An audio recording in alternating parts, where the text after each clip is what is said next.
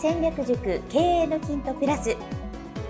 新経営戦略塾経営のヒントプラスは経営コンサルタントの石原明先生が創設されたポッドキャストです。2021年2月からは30社の企業オーナーである小島美希と社長が皆様から寄せられた経営、マーケティング、ビジネスセンス、生き方などの分野から聞き手の質問にお答えしながらお話をしていくというプログラムです。それでは今日のプログラムをお聞きください。経営のヒントプラス第651回目お届けいたします。こんにちはナビゲーターの福田紀子です。小島です。よろしくお願いします。お願いします。今日は続きを続きですねお聞きいただきます。はい。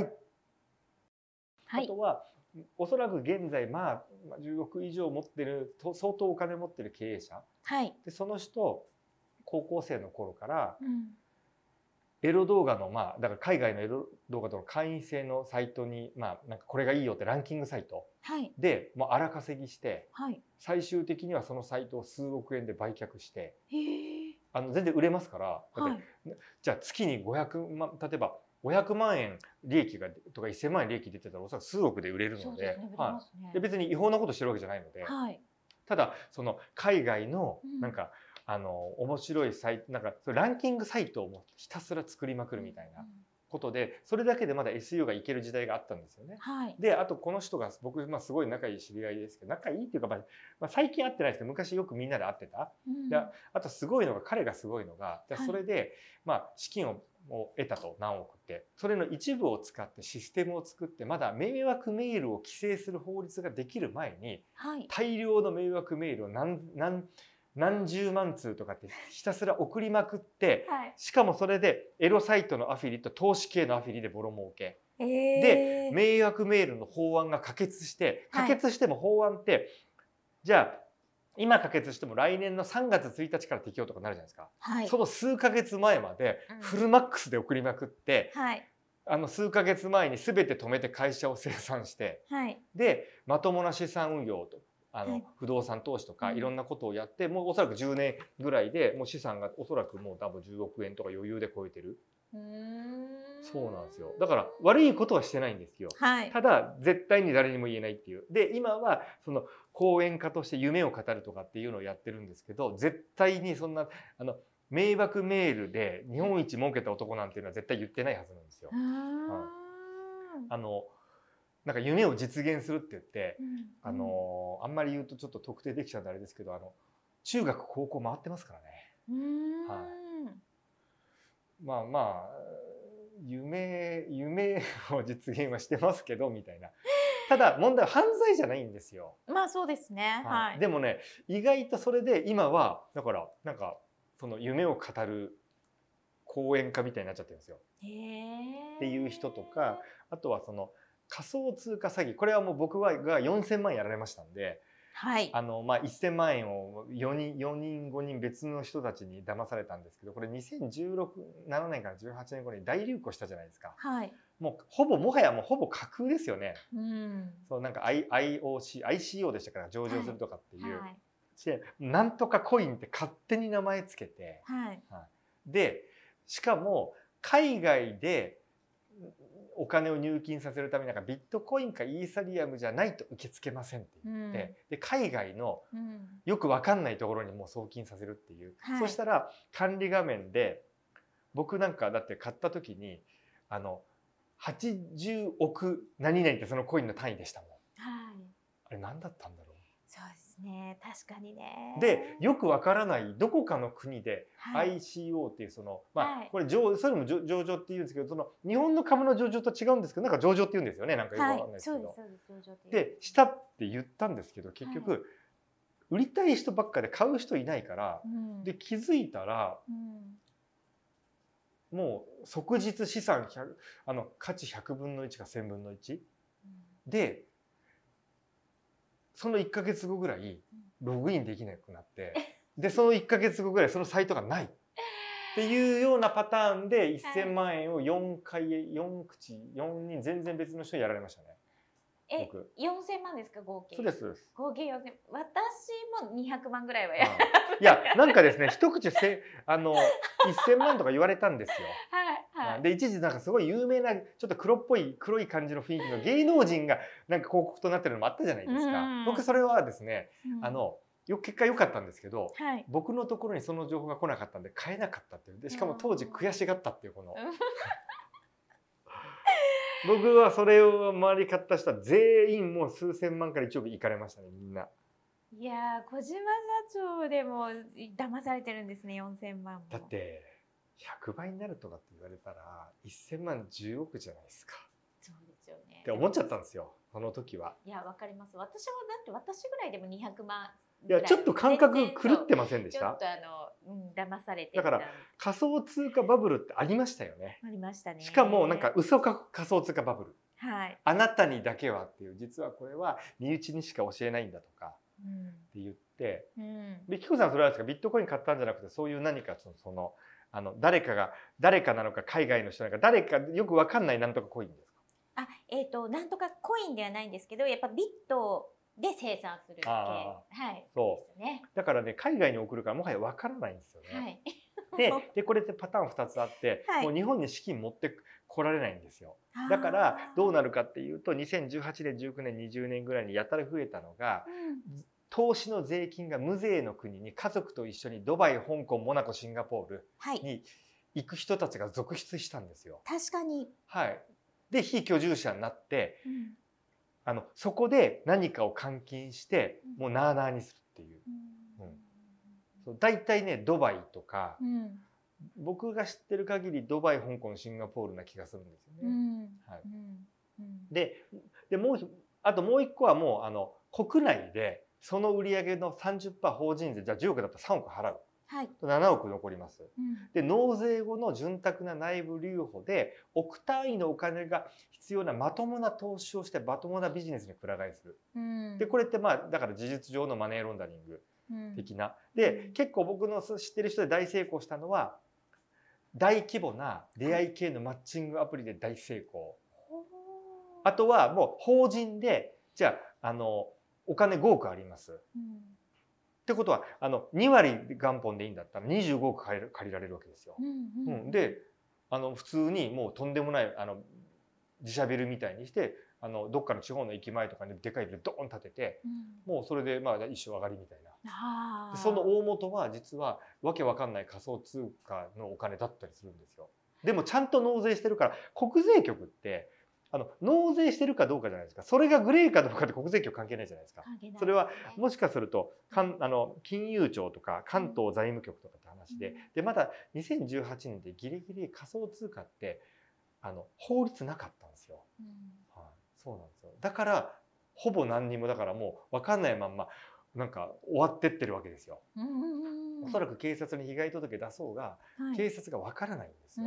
でしかもそれれがですよ日本と国交ない国でに送金ししかも日本と国交ない国にうん。ビットで送金しました。もはやもうもう何のこっちゃ分かんないじゃない。しかもそのサイトがもうありません。はい。これ。でそいつ日本にいません。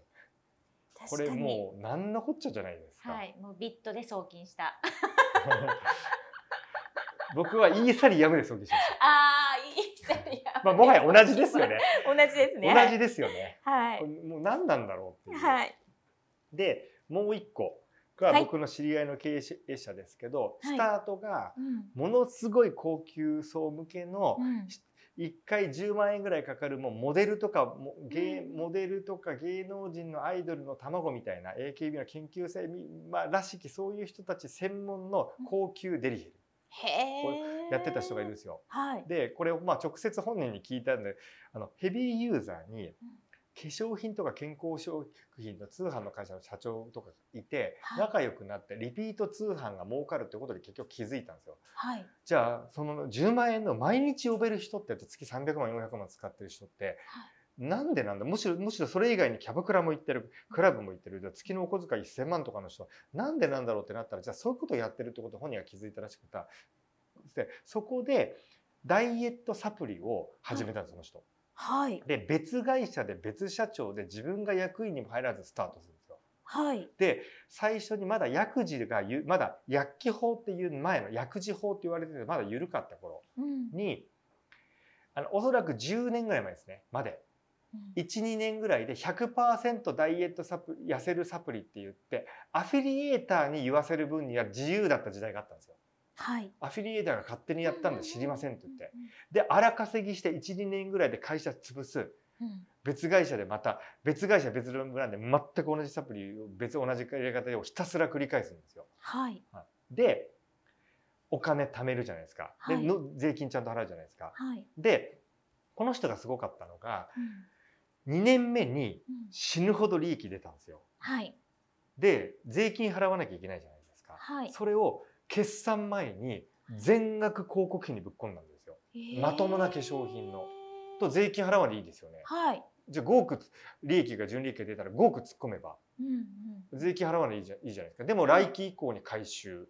うん。はい。で現在はもうこれ結構有名な化粧品の美白とかのもういろんなのがある多分年商ね40億から60億ぐらいの会社のもうあのオーナー社長で本も書いてますし YouTube にも出てますし、はい。でスタートはヤフオクで不用品の転売をしたってデリヘルって言ってないですから高級デリヘルじゃないんでえーだって愛妻家ってことになってますんで いやげ結局そんな感じだったりするんですよ。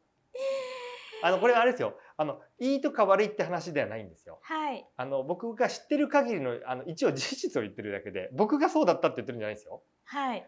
ただ僕もそうは言ったって僕も偉そうなこと言えなくてうん結局一あの18年19年前に2年ぐらいあのアトピー性皮膚炎の、うんまあ、結局アトピー性皮膚炎が、まあ、あの治るに近いことを言って売っててやばくてなんでうん結局うん同じようなもんなわけですよ。うんまあだって18年前なんてのはもうもうもっと緩かったんでうん今はもう100%捕まります本当に。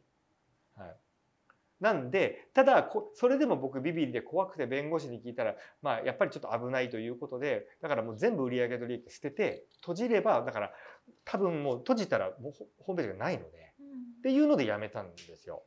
なんで人のことは言えないんでまあ近いっちゃちょっと近い。うーんまあ、ただスタートが僕の場合は健康食品だったっていうだけでさ風俗とかじゃないっていうだけですけどはい。だから意外と元がそういう方っていうのはいらっしゃる。通販業界はいるんですよ。うん。最初のスタートのお金いるんで。はい。はい。でもう一個はこれね結構有名で、はい。一時もうネットで話題になったの知らないですかねこの経歴詐称パターンっていう東大を中退してはい。マサチュ MIT マサチューセッツ工科大学に合格してはい。それを蹴ってはい。トルコのイスタンブール大学を卒業してはい。孫正義から自宅に招かれるくらいの起業家だと嘘をついてあの投資募ってたんですよ。ええー、そんでも孫さんから自宅に招かれるってまたこう招かれるってこれ裏取れないんですよ。でもあ。はい。それが実は東大出身とか孫さんの側近の人たちにこんなやつ知らねえうんとでバレたんですよ。うん。したら実はあのこれ2年ぐらい前ですよコロナになったかコロナになる前ぐらいです結構有名ですけど実は東大の近所にある大学に通ってただけで彼が通ってた大学の偏差値が40だったってこれ結構いや結構有名な話ですよ。えー結構イケメンな人でええだからあれですよあの消防署の近くから来ましたみたいな。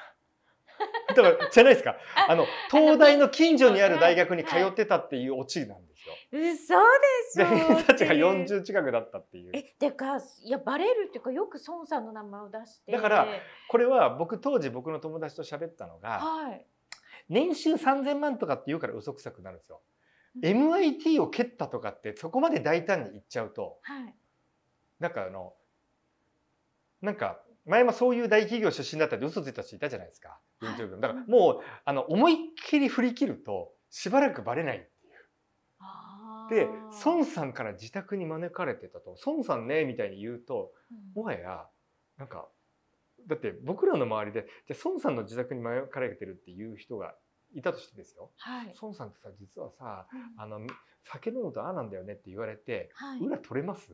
いや取れないですよね。だから嘘って僕その時思ったのが振り切ったらしばらく持つんだ。まあそうですよね。それでその東大出身でその同期にそんな人いないとか、はい。そのお話が大ごとになってきて孫さんがそんなやつ知らないとだから側近側近か誰かですよね。うん。知らないと、うん。うん。そこまでならないと逆にバレないってことバですよね。レないんですよ。なのか、なんか投資をしてたのか、投資商材売ってたのか、僕ちょっとそこは分かんないんですけど、はい。あのただ投資を募ってたあって言っても出資金法違反とかそっちじゃじゃ捕まってないので多分うんそれでなんかセレブ生活に憧れる人たちからお金を取ってたんじゃないかなって予測されます。はい。だから出資を募ってた完全に募ってたわけじゃないと思うんですよ。なんか投資案件を紹介してたのかちょっと分かんないですけどね。ははい。ただその結局あの自分はそんなすごいコネクションがある秘密の情報だみたいなまあ仮想通貨とかありがちだったじゃないですか。あ。はい。そうそういうのをそのキャラでやってたけど。はい。その本当にすごいのが東大の近所にある大学に本当に通ってたっていうのがもう素敵じゃないですかうんこれいいっすよね いや素敵すぎません？いやなんかでもバレないって思ったのかな。で僕が本当に友達と当時ですね、はい。食事の席であれしたのが大胆に言い切ればいいと。大胆にいける、ね。はい。だから僕がハーバード大学中退って言った方がバレないんじゃないのかっていうなかなか裏取れなくないですか？まあでもそれだと英語がっていうふうに分かっちゃうと思うんですよ。うん。でも多分ですけどこの人昔ショーン・ケイっていう方言ってましたよね。はいはい。あれと同じでこの人確かですね誰か言ったんですけど英語めっちゃできるんですよ。あこの方、ね、確か誰か言ってたんですよ。だから分かんなかったんですよ。本当かもっていう。英語がだからあのショーン・ケイさんとかあとはその YouTube でも一世を風靡してなんか実は大企業出身があのえっと嘘だったっていう方？はい。はいでこれあの紀子さん本当にあのまあショーン・ケイさんみたいに、うん結局ですねこれはあの僕分かったのがはい英語を死ぬほど勉強すればはい。で英語で喋ってるところととか英語の情報とかも精通しててっていう証明ができちゃうと本当に分かんないんですよこれ。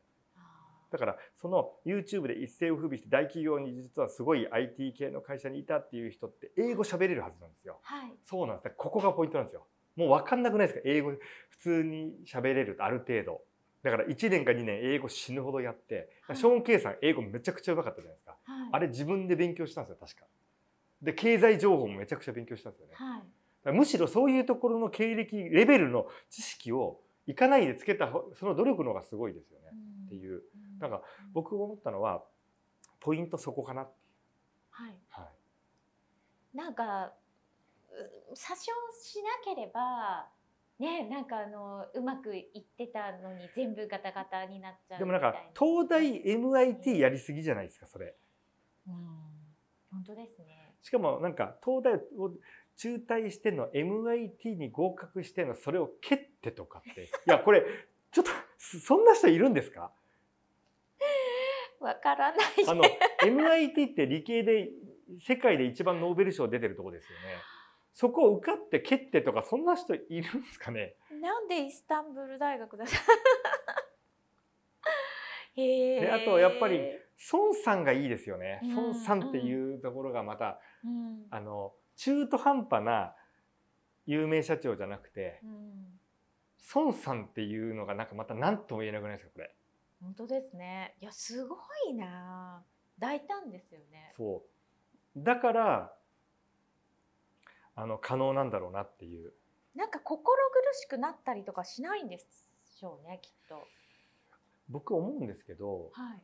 そういう人ってあの本当の詐欺師ってはい自分で自分を騙せちゃうんですだから自分で自分に洗脳をかけてることができる詐欺師って誰もわかんない人だって自分もほ信じちゃうから途中から思い込んじゃう。思い込んじゃうそれって無敵じゃないですか。うんだって自分もうわだって MIT 蹴った人なんですもん。はいか勘違いじゃなくもう思い込みですね。思い込みうん。でわかんないですけどこういう人ってはい。ぼ僕わかんないですよ。うん写真必要じゃないですか。はい。トルコに旅行行って結構写真撮ってたんじゃないですかね。その大学のだからトルコなんじゃないですかね。